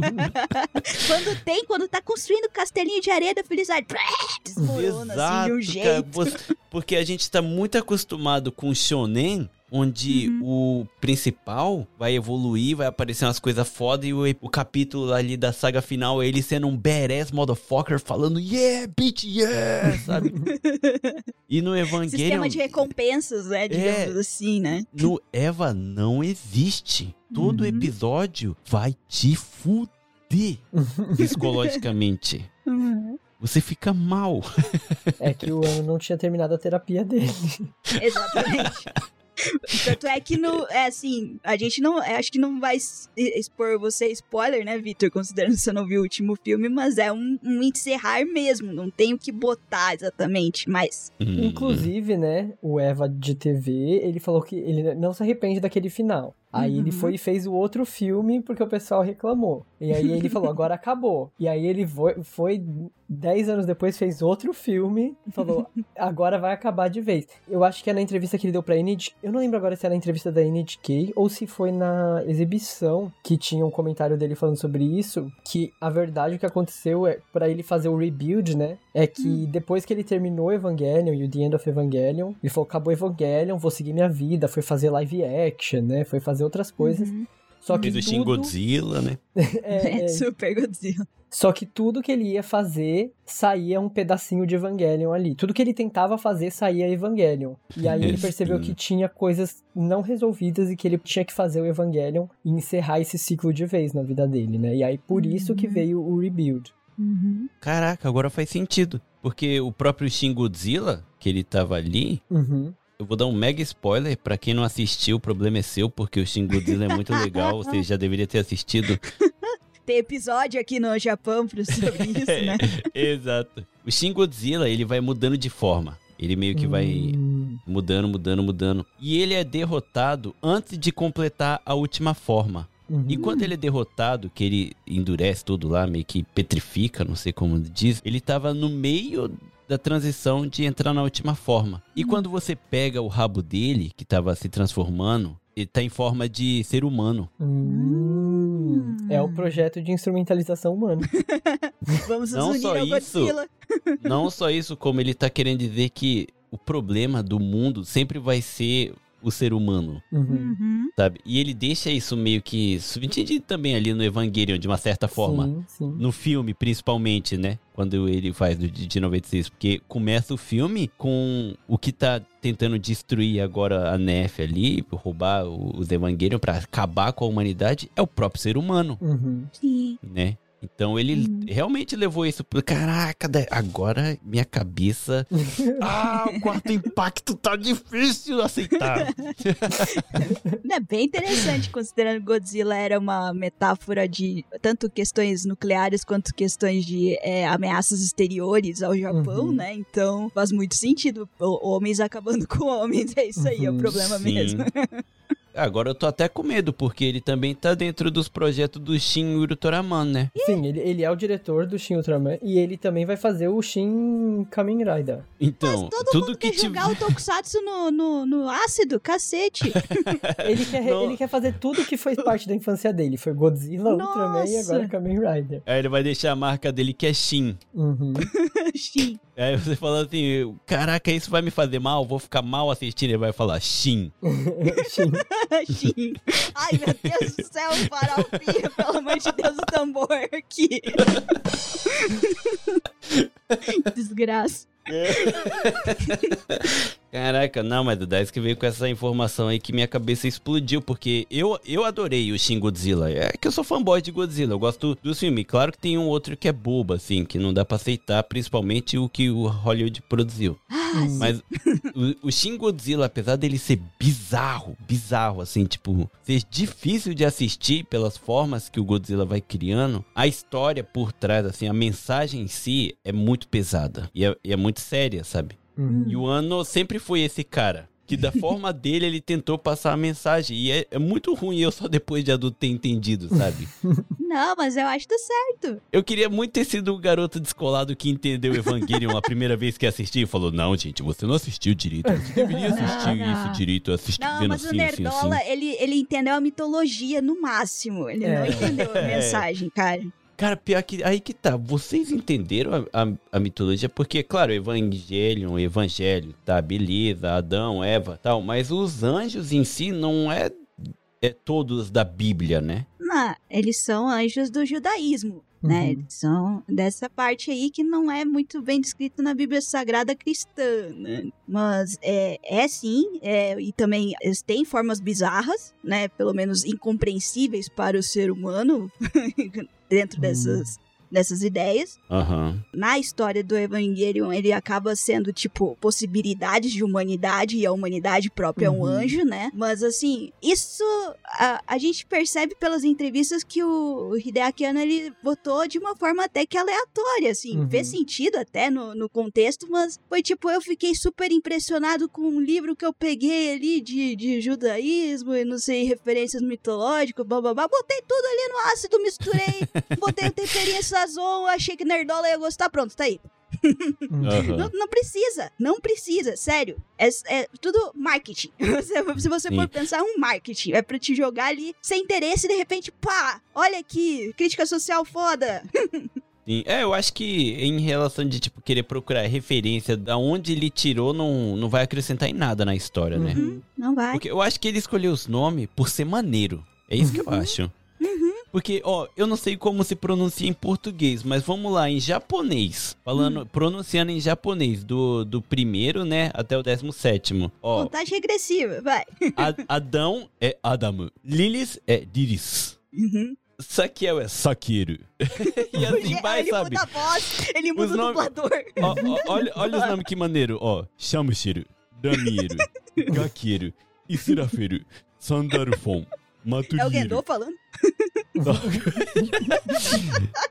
Irouro, Lirieru, Barudieru, Zerueru, Araeru, Arumisai. Mano, é só nome maneiro. É claro que ele vai escolher. é óbvio, é muito maneiro. Terceiro anjo, Sakiru chegou. É, É. claro que é maneiro, sabe? Um monte de nome em inglês também, né? Tipo, Second Impact, Uhum. Third. Impact. Não precisa, cara. É Isso é herança daí do Japão, daquela coisa meio do, do inglês festeiro aí, né? De botar em qualquer coisa em inglês ali no meio. Não faz sentido nenhum a frase, foda-se. Botei. Então. Agora, essas referências religiosas também tem a ver, né? Eu tava lendo aqui que o.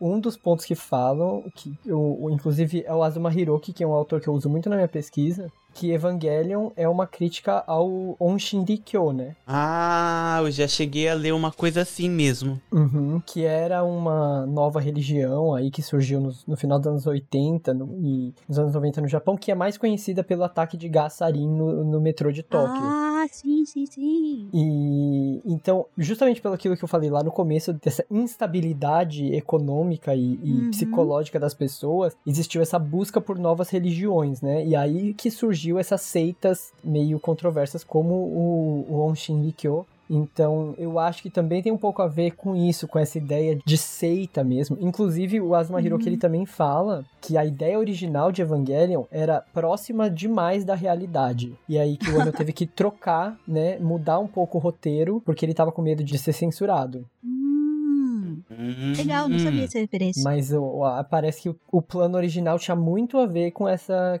com essa crítica ao Onshin Rikyo. Ah, Legal. porque deve ter sido bem na época mesmo, né, do Sarin de Ken. Sim, o, o ataque de gás de sarin é- foi em 90... 95, não é? Não lembro agora. Hum, Tenho impressão 95, mas não sei. Também é, não 95, lembro. 95. Março de 95. Ah, então Ah, é. tá fazendo aniversário ainda. Agora que É, mas tá então, gravando. isso, esse, o, o ataque de gás foi, tipo, o, meio que o fim do Onshin Rikyo, né? Mas é uma Sim. seita que vem desde 1987. Puta Caraca. merda. É antiga sim? Uhum. Nossa E sabe que é Senhora. por causa deles que todos os lixos nos metrô foi retirado, né? Sim, sim. Uhum. Mudou o mundo. Eu acho que outro anime que faz referência a esse episódio é um que também ninguém entende muito bem, é Mawari Penguin Drum, se não me engano. Hum. E também usa essa referência meio maluco. Acho legal esteticamente, mas tem que ver mais de uma vez. Esse também não é do mesmo estúdio, o Gainax? Eu não sei se é o Gainax, mas é do Yuasa. Masaki Yuasa. Ah, é do Masaki Uasa. Eu acho que era, pelo menos. É, o Uhum. Dynax tá aí, um nome que quem for pesquisar sobre o ano não vai ver, que ele tentou se matar lá de cima. Hum. Tristemente. E, e não, não relacionem mais com o Evangelho e Gainax, não tem nada a ver. É. Sim, ele Deu só tava treta. mal mesmo. é, ele tava mal, tava mal. Certo, eu sou eu e ela é ela, mas tem certeza que a percepção dos outros formam o meu verdadeiro eu? É verdade, Shinji e Kai. Tá levando tanto tempo pra perceber isso? Que idiota!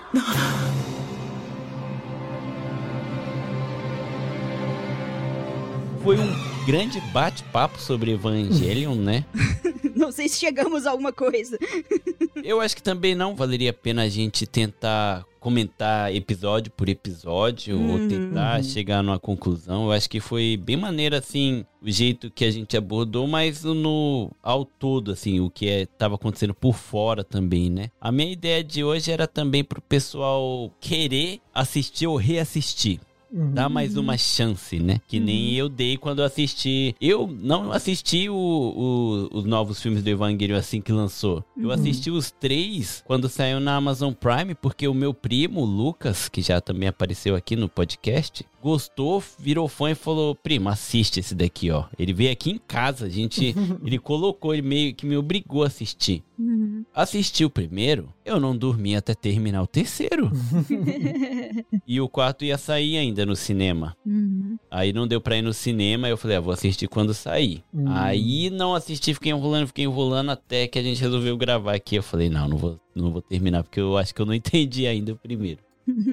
Mas assista, vai te resolver muita coisa. É, eu vou assistir. Eu vou assistir porque eu vi muita gente falando que tirou um, um peso das costas. Uhum. Eu acho que é o principal, assim, tipo, por exemplo, a gente terminou o The End of Evangelion e todo o negócio antes da série original, até do mangá, se for pensar um pouquinho a mais, pensando que a gente resolveu a questão do projeto de instrumentalização lá do- da galera. Só que, que é a questão meio que existencialista, que a solução não tá exatamente, não, não pode estar exatamente em forçar as pessoas a, a simplesmente se unirem ou e serem Uhum. uma consciência única e tal, né? É, é importante a individualidade, entender quem é e buscar sua própria identidade, não tem esse problema, sabe? Mas não ficou resolvido, por exemplo, que era o principal da trama, Shi- Shinji Gendo, né? E aí? Uhum. Sim, E essa terapia que tava faltando no negócio. Uhum. Sim. É, isso se conclui no último filme? Sim, conclui. Se conclui. Esse é o spoiler Ah. ma- major pra você, O Vitor. último filme, ele, ele amarra todas as pontas soltas de Evangelion. Uhum. Uhum. O... Ah, então é por isso que ele tá tão de bem com a vida agora. O ano. Sim, Ah, ele tá tocando conseguiu. Xuxa no estúdio. tá tão feliz assim, tô de bem com a vida. Finalmente, finalmente. Uhum. Ah, então vou. Hoje, terminando a gravação, vou lá comprar um vinho e eu vou assistir. Isso, aproveita que tá até legendado em português no, na nossa Amazon. Prime aqui no Japão mesmo. Pô, olha aí. Vou assistir, vou ter que assistir. E aí depois você já em- engata no, no documentário do Hideaki Anno, que também tá na, na Amazon Prime. Uhum. Nossa, será que não é muito pra eu engolir um dia só? É, na velocidade 1.5. não, vou- eu vou assistir, com certeza. Não, e pior que quanto mais conversa, acaba meio que criando mais carinho ainda assim pela obra, né? Uhum. Sim. Porque que nem a gente gosta da obra. Claro que a gente. Eu tô falando a gente, mas falando por mim, né? o design é sensacional. É uma parada Uhum. assim, única. Não vai Uhum. existir nada igual. Uhum. Sabe? É, é lindo até hoje. Você vai assistir a animação, é lindo. Claro que a gente se apega à estética também, né? Uhum. Mas Sim. hoje, depois de adulto, quando eu assisti assim, eu falei, caraca, mano. É que nem eu tava brincando. É o quarto impacto real Uhum. na mente, sabe? Você fala, caraca, realmente o ser um humano é duplex muito na tua complexo. cabeça. Cara, demais, demais, cara. Explodiu. Explodiu o duplex, velho. Caraca, foi, foi tipo isso.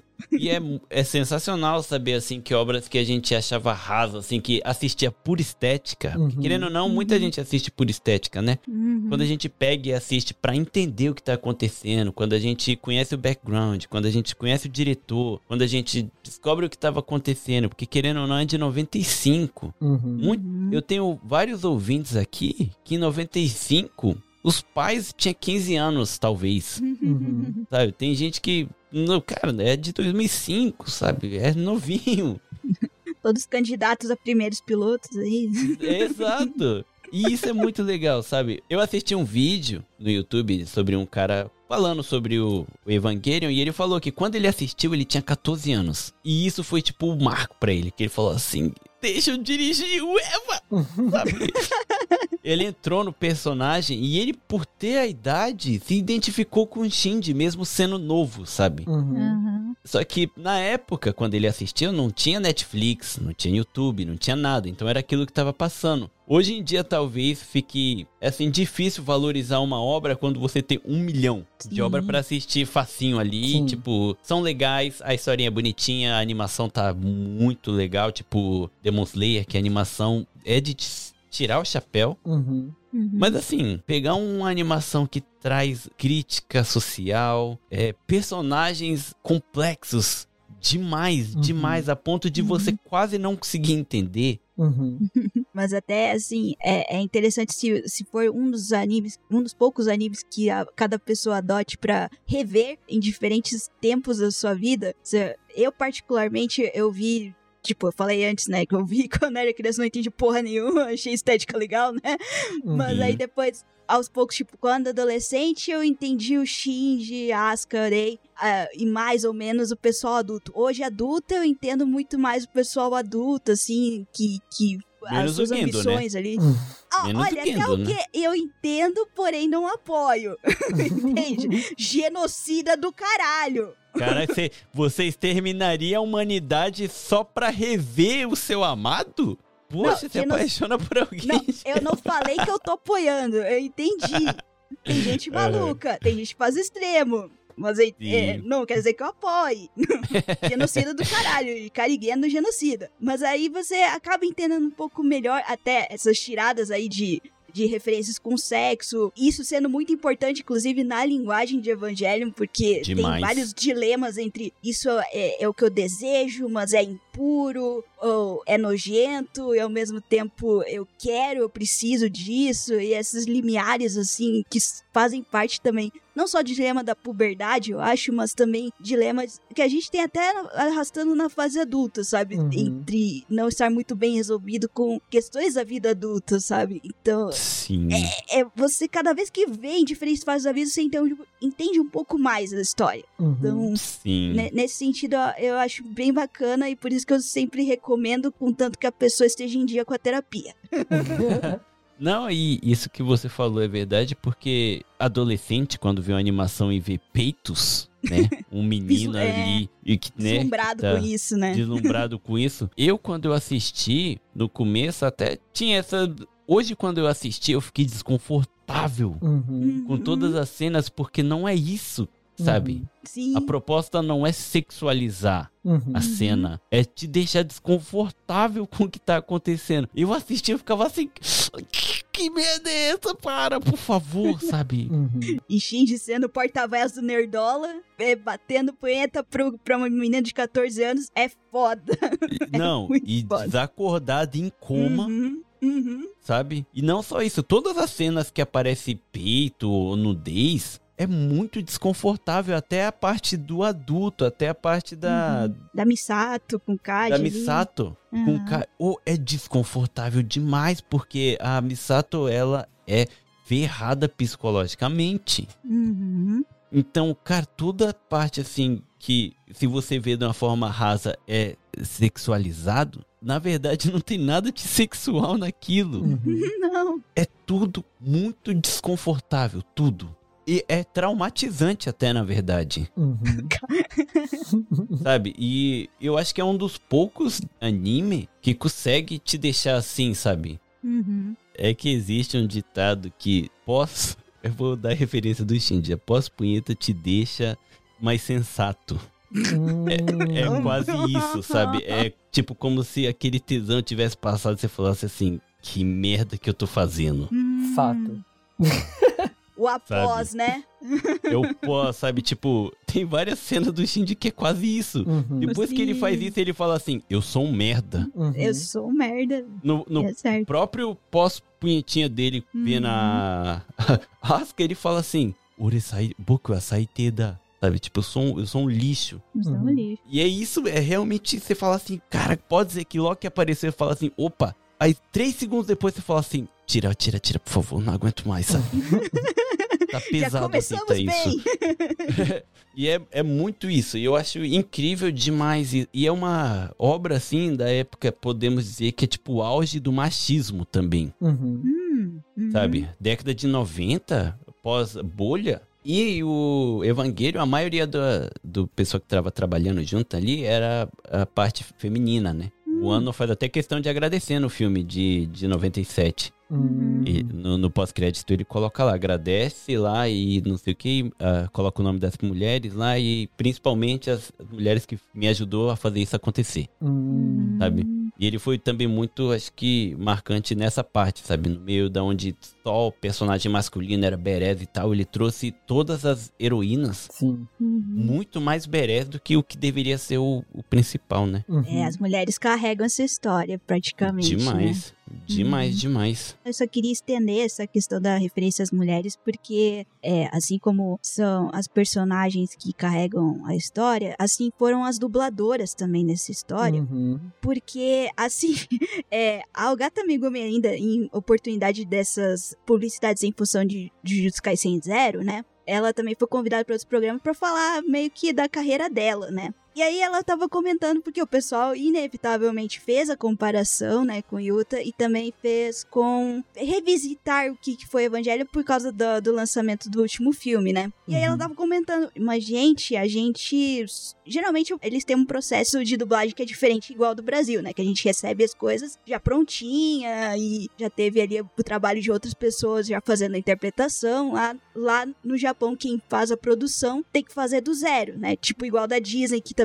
faz meio que do zero com a interpretação dos atores, né? Mas aí, geralmente você tem um storyboard, mais ou menos, quando você vai dublar. E aí tem ali mais ou menos a indicação de dos personagens estão desse jeito, estão fazendo tal jeito. Só que quando chegava o storyboard ali do, pro pessoal, principalmente no momento do perrengue, não tinha porra nenhuma! Tinha uma bolinha! Não, essa bolinha aqui é a Ray. E a Ray tá fazendo isso, isso, isso. Então imagina que ela tá fazendo isso e põe aí na voz. Quê? Ou então o Shinji tá gritando de desespero. Por quê? Ah, então tem isso, isso. 15 minutos explicando o que, que tem ali no storyboard, sabe? Ai, que ótimo! Caraca, véi. E uma semana pra fazer isso, sabe? Ou até uns três dias, a depender do, do prazo que eles tivessem. Sai Que correndo. foda. Uhum. Eles foram Caraca. muito, tipo, unidos, assim, muito, muito alma do projeto, os dubladores. Eles fizeram até grupinho, assim, comemorou quando terminou o evangelho. Eles estavam tudo ali É. fazendo um motiori pra conseguir fazer a comemoração da festinha e tal. Aliviado pra cacete, né? Exato. Pesadelo. Uhum. Sonhava com louco. isso, né? e é incrível ver, né? Você, quando sabe desse, né, todo background aí, quanto mais você conhece o background, cara, cada coisinha, detalhe que vocês vão acrescentando, mais incrível vai se tornando a animação, porque Sim. realmente é tudo muito foda. Uhum. Uhum. E eu, eu gosto muito de um detalhezinho que ela fala: Não, chegava um cara da Gainax, o cara tava podre, sujo, seco, não, que não comeu há dias, com o olho fundo, assim, a alma esvaziou totalmente. Esse é o storyboard. Ai. Coitado, cara. Só o pó. Um. Caraca, véi. E é engraçado, né? Como é que o, o Ano chegou nisso depois de fazer o Náusica, né? Uhum. Lá pro estúdio Ghibli, né? Como é que derrocou, né? Não entendi o que aconteceu. Sim, não, cara, pior que não tem story. Cara, imagina você dublar. Claro que todo dublador são atores, né? Uhum. Mas quando você atua, você tem já o livro ali pra você ler e É. entender o seu personagem. Uhum. Imagina você receber assim, bolinha. Agora Bolinha. você. Oi? Eles criaram praticamente. Como é que é o design da minha personagem? Bolinha. o quê? Mas não vai ter, vai ser só a, a porta da geladeira nessa cena. Isso, cara. Caraca, cara, imagina, ainda mais sabendo, sabe, que todas as cenas são tão profundas. Uhum. E eles conseguiram entregar isso. Realmente foi uma equipe que tá de parabéns. E é por isso que a gente vai terminar aqui dizendo que é uma animação que é icônica porque ela simplesmente é, pelo que ela é. Uhum. Não tem o que acrescentar, o que tirar. Ela, quanto mais você conhece e mais assiste assim com um olhar aprofundado, mais incrível se torna. Ficou bem informativo assim em relação ao que é o Evangelion, né? Eu acho, Uhum. eu achei que ficou bem legal que não precisou entrar diretamente de história por história, porque cada um vai assistir e vai entender de uma forma, né? Uhum. Sim, fica o incentivo pra tentar. Sim. Meus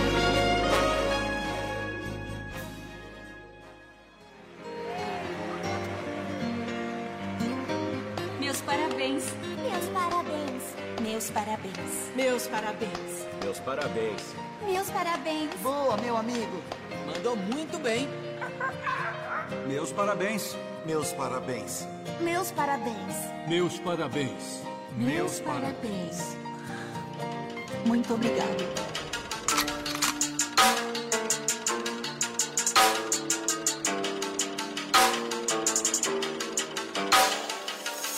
Agora eu vou deixar o tempinho para vocês fazer o jabá. Vamos começar pelo Daisuke. Daisuke, muito obrigado pela sua presença aqui. Obrigado por ter tirado esse tempo para gravar aqui com a gente. Agora fica à vontade para dar um tchauzinho aí pros ouvintes e deixar o jabá lá do Otaku no Kissa tem e também do trabalho que você faz por fora. Ah, eu que agradeço demais pelo convite, adorei o bate-papo. Espero a gente participar aí de mais episódios juntos, você lá, eu aqui. Com certeza. E espero conhecer você pessoalmente também um dia. um dia que Vamos, eu sair do, do meu- da minha Fukuoka. Mas então, bom, eu tô lá no Otaku no Kisaten quase sempre. Eu, eu sou um membro recente do Otakissa, eu entrei mais. Eu já participava de vários episódios e aí depois que eu comecei a namorar um dos membros, eu virei membro fixo também. Mas a gente tem lá o, o podcast, né, que são todos brasileiros que vivem no Japão e a gente fala sobre cultura pop japonesa. A gente sempre faz o, o episódio, o nosso episódio mais icônico é de virada de temporada. A gente comenta aí todos os animes que a gente, né, pretende assistir. A gente sempre, né, quando tem um anime que é- todo mundo foi impactado, a gente assiste, comenta também no podcast. E eu tenho meu canal na Twitch, que é o Daisuke Hojo,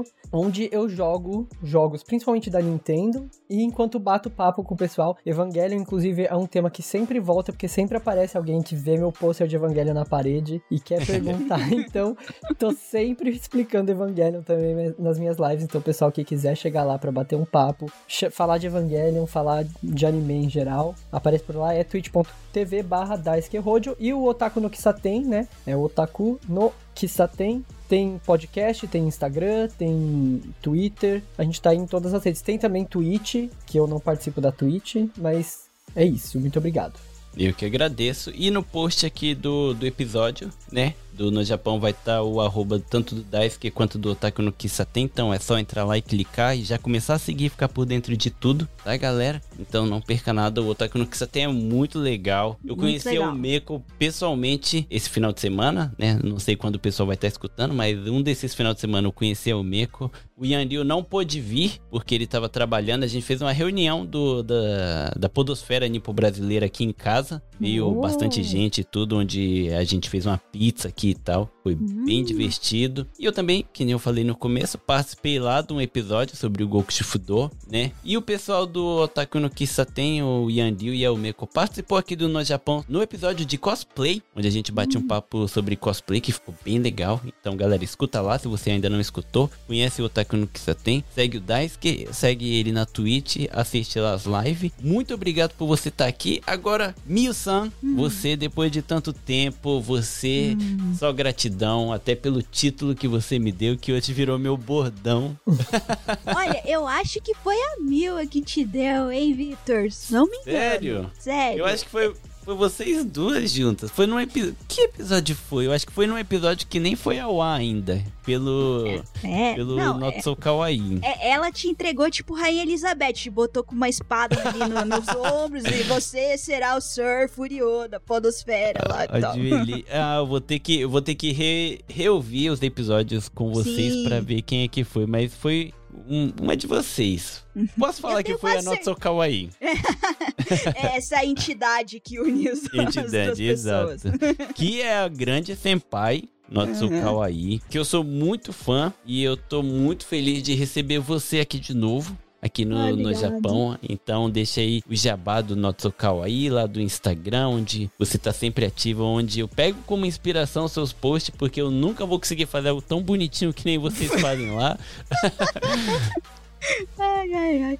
Eu que agradeço, Victor, porque sempre é muito bom conversar com você, seja aqui no, no Japão, seja nas internet da vida, quando a gente se esbarra ali, eu vou lá Aham. encher o saco de você ali, implicar nos stories, você responde, então tá, tá ótimo. Tá doido, encher o saco nada. é Eu gosto demais dessa interação. que bom. Bom, então, é, também agradecer ao Daisuke pela companhia, foi um papo muito bom, assim, com vocês juntos. Eu, eu recentemente comecei a ouvir o Otaku no Kisaten, gostei bastante. E assim, também agradecer aos ouvintes do No Japão pela paciência, pelos meus gritos, principalmente. Eu fico muito excitada, muito feliz quando eu começo a falar de coisas que eu gosto, mas ao mesmo tempo, como eu falei pro Victor, tenho um cagaço de falar de coisas complexas que eu gosto. então, foi uma oportunidade de ouro. Então, eu agradeço demais. E o Natsukawa aí, que eu acabo posteando aí junto com a Miwa, é um podcast que a gente fala de anime e mangá, comportamento, cultura pop. A gente tá todos os principais tocadores de podcast por aí. Estamos no Instagram e no Twitter sob o arroba NSKW Podcast. O Vitor deu a letra que a gente tá mais ativo no Instagram, e é verdade. o Twitter tá com um teia de aranha pra sempre, parece. Mas, assim, quando tem uma mensagenzinha, vem lá e bipa, a gente responde, não tem problema não se você fica mais confortável com o Twitter. E a gente tá agora tentando voltar aos poucos à rotina com um podcast. Talvez quem fosse visitar aí, ver que tem só em fevereiro aí o último episódio. A gente tá se organizando tô, por tô temporadas. na vontade. Tô com saudade de ver no feed. Pois é, então, é essa bronca, tem, não só você, Vitor, várias pessoas perguntando, e aí, cadê o novo episódio? Estamos nos, organizando em temporadas a partir do Kanshou Senpai, o pessoal do Kanshou nos deu o know-how e agora a gente tá se organizando pra ter frequência aí de pelo menos de um episódio por mês direitinho. então, Por vem aí.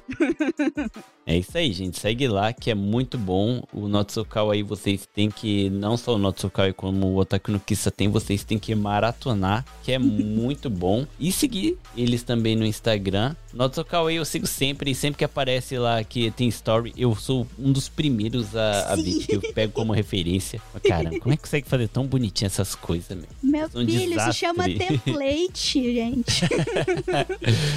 Não, parece ser tão bem organizado, direitinho sempre, tem agenda da semana, tudo, é bem legal. Pra vocês que gostam da cultura japonesa, nipônica, que quer entender mais, né? É bem legal que sempre traz muita coisa nova. E, que nem você falou, também tem o Kanshou, nossos, que, nossos queridos Felipe e Neite, meus irmãos do coração, são duas pessoas incríveis onde eu escuto e eu me sinto mal. Eu falo assim, eu nunca vou ser tão bom quanto eles.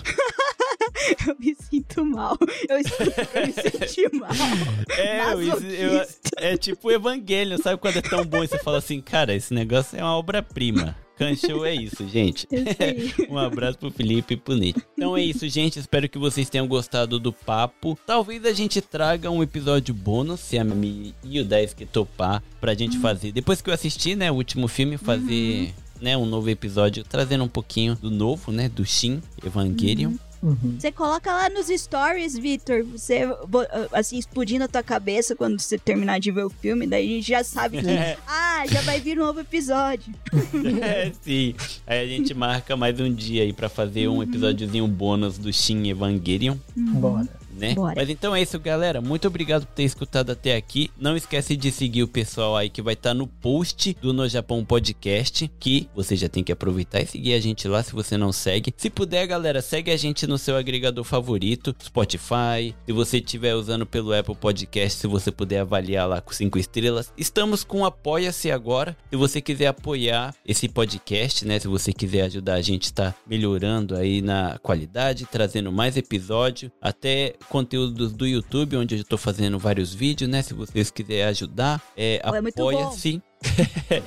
é só entrar lá no apoia-se barra no Japão Podcast. Qualquer valor é muito bem-vindo, vai estar ajudando demais. Mas se no momento não tiver podendo, só de você escutar a gente e poder estar seguindo aí, avaliando no seu agregador, vai estar ajudando demais, tá, galera? Então é isso, um abraço e até o próximo impacto. Valeu, tchau, tchau.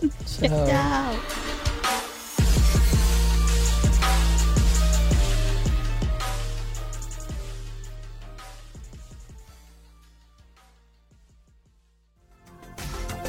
Este episódio foi editado por Atelas, soluções em áudio para podcasts.